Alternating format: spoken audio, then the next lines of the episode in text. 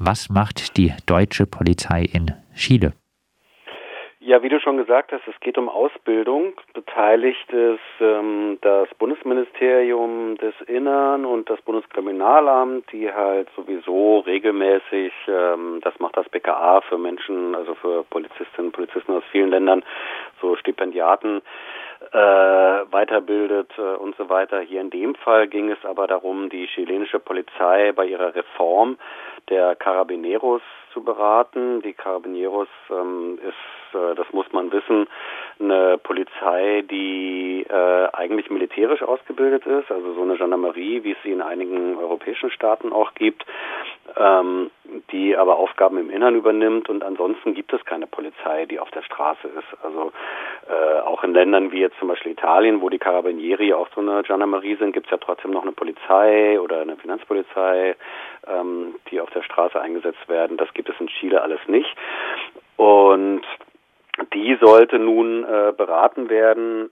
Beteiligt daran waren außerdem die Polizei Berlin und die Polizei, das Landeskriminalamts in äh, Baden-Württemberg, die also alle verschiedene Projekte dort verfolgt haben. Warum äh, kann man das sagen? Schickt man Polizisten nach Chile? Was hat Deutschland dort für Interessen? Naja, das ist so allgemein, ähm, dass halt äh, weltweit man natürlich polizeilich zusammenarbeitet. Ähm, die deutsche Regierung hängt dann immer die Menschenrechte ganz hoch äh, und tut so, als würde man äh, quasi Polizeien weltweit beibringen, sich eben an die einschlägigen Konventionen zu halten. Also in Ägypten zum Beispiel gibt es auch eine sehr ausführliche Polizeizusammenarbeit. Ähm, und auch wenn die ägyptische Polizei Menschenrechte mit Füßen tritt, ähm, immer wieder wird halt gesagt, naja, es ist doch besser, wenn wir äh, die unterstützen und denen die Menschenrechte zeigen, als wenn wir das nicht tun würden. Was natürlich Quatsch ist. Also in diesen äh, Ausbildungsmodulen geht es vielleicht auch um Menschenrechte, aber natürlich geht es auch darum, äh, die Polizeiarbeit und die Repression zu perfektionieren. Was ist denn äh, die Rechtsgrundlage für diese äh, Ausbildungseinsätze? Also eine spezifische Rechtsgrundlage braucht es in dem Fall nicht, weil die Polizisten, Polizistinnen aus Deutschland ja keine Vollmachten in den Staaten haben. Also die tragen ja keine Waffe, die werden nicht auf Demonstrationen eingesetzt, die wenden keine Zwangsmaßnahmen an, sondern äh, die treffen sich dort äh, zur Beratung. Mehr ist es in dem Fall nicht. Also es ist äh, ähm, Beratung, Unterstützung aber doch äh, in relativ großem Umfang. Also ich hatte ja zum Beispiel die Unterstützung äh, durch das LKA Baden-Württemberg erwähnt. Das sind also drei Beamte oder Beamtinnen, wissen wir nicht, die dort dabei helfen, eine Verdienststelle, eine Dienststelle für verdeckte Ermittler aufzubauen. Also ähm, polizeiliche Spitze die eben vor allem im Bereich Rauschgiftkriminalität eingesetzt werden sollen und wo halt gesagt wird, die chilenische Polizei ist anscheinend äh, wenig professionell ähm, das gefährdet die äh, eingesetzten Beamtinnen und Beamten auch ähm, und deswegen soll jetzt quasi das LKA Baden-Württemberg helfen. Mit verdeckten Ermittlungen äh, kennt man sich in Baden-Württemberg äh, ja aus. Äh, wer wir sein, zum den, äh, Beispiel Simon, Simon Brommer, genau. Mhm. Äh, bald ist der zehnte Jahrestag äh, der Enttarnung von Simon Brommer übrigens. Ähm, wie ist denn diese Hilfe bei dem Aufbau von verdeckten Ermittlungen in Chile zu bewerten? Naja, wir bewerten das ja generell kritisch. Also ich will noch kurz sagen, was die, was die Berliner Polizei macht oder machen wollte. Also ähm, diese Maßnahme ist äh, Moment jetzt nicht weiterverfolgt worden wegen Corona, wird aber neu bewertet, wann das fortgesetzt wird. Aber jedenfalls äh, war der Plan und da ist eine hochrangige Mission aus Berlin auch hingefahren. Also die Polizeipräsidentin ist selber da gewesen, der Pressesprecher. Ähm, dort sollte äh, halt auch geholfen werden, die Carabinieri äh, zu, äh, die die Carabineros äh, zu reformieren äh, und ähm, im Bereich von äh, Versammlungen. Also da wurde halt äh, quasi ähm, ja also bekanntlich ähm, werden die ja eingesetzt, äh, um äh, Versammlungen zu verhindern, zu unterbinden, zu zerstreuen, anzugreifen. Und da sollte die Berliner Polizei quasi mit ihren äh, äh, Qualitäten irgendwie punkten. Äh, und wenn da der Pressesprecher hinfährt, dann denkt man natürlich in Berlin sofort ähm, an die öffentliche Darstellung der Polizeieinsätze und zwar äh, auf Twitter beispielsweise. Also wie halt quasi versucht wird, das Ansehen der Polizei zu verbessern ähm, und man dabei auch lügt, dass sich die Balken biegen. Also ich weiß nicht, ähm, ob ihr das mitbekommen habt, aber es gab hier so Einsätze wie eine, eine Räumung äh, von einem besetzten oder war gar nicht besetzt von einem äh, von einem gekündigten Stadtteilladen äh, in der Friedelstraße, wo die Polizei ein Foto äh, getwittert hat von der Tür und gesagt hat, äh, die Besetzer, die das äh, den Laden nicht hergeben wollten, haben einen Türknauf unter Strom gesetzt, ähm, der äh, was die Räumung dann erstmal verzögert hat, was absoluter Bullshit war. Also erstens mal ist, ist sowas überhaupt nicht bekannt, dass das irgendwie eine Taktik äh, von Linken wäre. Es war völlig an Haaren herbeigezogen. Ähm, und stellte sich dann hinterher auch als falsch heraus. Den ganzen Morgen haben das die Agenturen aber dann äh, getickert ähm, und die Zeitung natürlich übernommen. Ähm, und weil du gefragt hast nach der Bewertung, also wir gehen natürlich davon aus, dass sowas äh, nicht kritisch selbst aufgearbeitet wird und dann eben auch äh, anderen beigebracht wird. Also genauso wie wir davon ausgehen, dass der Einsatz von Simon Brommer in Baden-Württemberg damals äh, jetzt nicht zu einem Umdenken geführt hat und wahrscheinlich auch der chilenischen Polizei ähm, entsprechend vermittelt wird.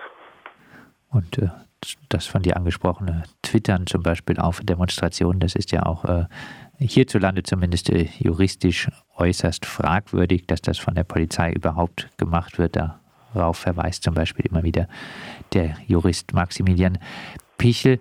Ähm, die eingangs erwähnte Anfrage zu den Auslandseinsätzen der deutschen Polizei äh, listet eine wahnsinnige Anzahl von äh, Auslandseinsätzen äh, auf. Teilweise geht es um Verbindungsbeamte, viel um Ausbildungsmissionen. Gibt es denn noch ein paar Schlaglichter in dieser Anfrage, auf die du noch äh, eingehen wollen würdest?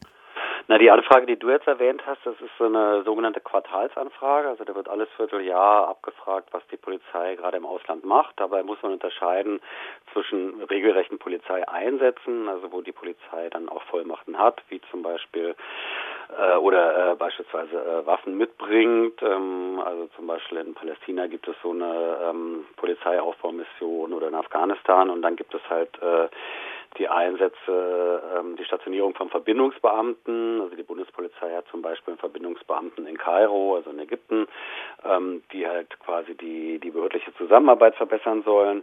Ähm, und dann gibt es eben diese ganzen Ausbildungsmissionen. Also das fragt äh, das Büro von Ulla Jelke vierteljährlich ab. Und dann gibt es natürlich noch vertiefende Anfragen, also was jetzt zu Chile rauskam, das hat die Abgeordnete Heike Hensel dann nochmal zweimal abgefragt, ähm, beispielsweise. Und weil du gefragt hast, was es eben sonst noch für Highlights gibt, also ich hatte Ägypten schon erwähnt, ähm, diese Zusammenarbeit ist weit fortgeschritten. Wir haben jetzt gerade rausgekriegt, dass zum Beispiel die dortige Polizei vom BKA beraten wurde in der Nutzung einer äh, polizeilichen Analysesoftware. Wir wollen jetzt noch rausfinden, welche Software das ist, äh, ob das vielleicht äh, Palantir ist, ähm, die ja hier auch relativ umstritten sind, weil das so eine geheimdienstliche Prognosesoftware auch ist äh, beispielsweise. Und dann, was ich auch äußerst problematisch finde, ist die sehr enge grenzpolizeiliche Zusammenarbeit mit Tunesien, die also ähm, in allen möglichen Bereichen erfolgt äh, und flankiert wird vom Verteidigungsministerium, die der tunesischen Regierung äh, ein Grenzüberwachungssystem äh, zu Libyen hingestellt haben beispielsweise, was natürlich dann auch polizeiliche Bedeutung hat und dementsprechend werden dort auch Polizeiposten äh, errichtet und ausgebildet unter deutscher Hilfe. Heißt, äh, man merkt dann auch äh, die deutsche Beratung in diesen Ländern bei der Polizeiarbeit. Diese manifestiert sich durchaus. Ja, auf jeden Fall. Also ähm, und man kann daraus natürlich auch so eine gewisse, äh, so einen gewissen politischen Zweck ableiten. Also dass es eben, ich habe äh, Ägypten und Tunesien erwähnt, dass es natürlich darum geht, ähm, die Festung Europa zu sichern und dass man halt quasi ne, mit so einer Strategie der Vorverlagerung dann eben die benachbarten Staaten in die Pflicht nimmt. Abschließend äh, siehst du denn irgendeine Aussicht darauf, dass sich die Bundesregierung sich zukünftig überlegt, ob man äh, die diversen autoritären Regierungen noch mit Polizei-Know-how aus Deutschland unterstützt? Nee, leider gar nicht. Äh, da kann ich auch noch auf Ägypten äh, wieder zurückkommen. Also wir hatten halt gefragt, was das BKA und die Bundespolizei dort aktuell machen. Ähm, die Antwort war eben äh, zum Beispiel das Training mit der Software oder die, das Training der, der Grenzpolizei. Dann haben wir auch gefragt, wie das denn so bewertet wird angesichts der Menschenrechtslage. Dann wurde bestätigt, ja, die Menschenrechtslage hat sich sogar verschlechtert. Nichtsdestotrotz überprüfen wir immer wieder, ähm, ob unsere Maßnahmen äh, benutzt werden können, um die Bevölkerung zu unterdrücken. Ähm, dann haben wir gefragt, wann hat denn die Überprüfung zuletzt stattgefunden? Darauf gab es keine Antwort. Heißt, äh, eine Überprüfung findet nicht statt und äh, diskutiert wird äh, das Ganze auch nicht, ob man zum Beispiel das autoritäre System in Chile ähm, unterstützen soll oder nicht. Genau, und äh, was, wenn hier von Überprüfung geredet wird, dann heißt das ja auch eine behördliche Überprüfung, ne? also dass die Polizei selber mal äh, gucken soll ähm, und dann eine Bewertung abgeben soll. Also wir reden ja nicht mal von einer unabhängigen Überprüfung, die ja eigentlich auch ähm, gerade in so Ländern wie eben Chile, Ägypten oder vielleicht auch Tunesien, aber auch Saudi-Arabien. Also ähm, die Polizeiunterstützung ähm, in Saudi-Arabien äh, ist auch hat auch eine sehr lange Geschichte schon seit dem letzten Jahrzehnt eigentlich. Ja, soweit Matthias Monroy, freier Journalist aus Berlin, der immer wieder zu Überwachungsthemen zum Beispiel bei netzpolitik.org publiziert und auch wissenschaftlicher Mitarbeiter des äh, Bundestagsabgeordneten André Hunko ist. Mit ihm haben wir über die Auslandseinsätze der deutschen Polizei, zum Beispiel für die chilenischen Carabineros, die immer wieder brutal gegen die sozialen Proteste in Chile vorgegangen sind, gesprochen.